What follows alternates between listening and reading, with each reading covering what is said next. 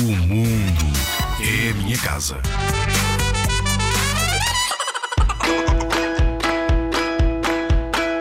Deixa só pegadas. Quantos animais em risco de extinção consegues nomear? É provável que não tenhas conseguido enumerar todas as 13.267 espécies que se encontram na lista vermelha da União Internacional para a Conservação da Natureza. Quando pensamos em animais que correm riscos de extinção, vêm-nos à mente os ursos polares, os rinocerontes e os tigres, mas a maioria dos animais é muito mais pequena e está mais perto de nós. A lista inclui roedores, pássaros, répteis e muitos tipos de insetos. Se não tomarmos medidas para proteger os nossos vizinhos mais próximos, estes seguirão os passos condenados dos ursos pardos, lobos e linces que costumavam vaguear pela Europa e pela Península Ibérica.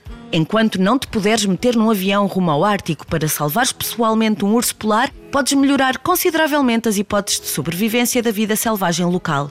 Basta que sigas estas dicas sempre que explorares a natureza. É tão fácil como dar um passeio pela floresta. Oh yeah!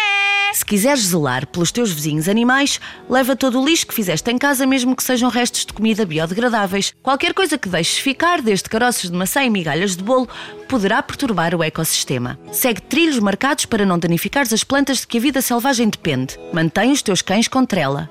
Não apanhes flores silvestres. Isto é tão importante que em muitos sítios é crime.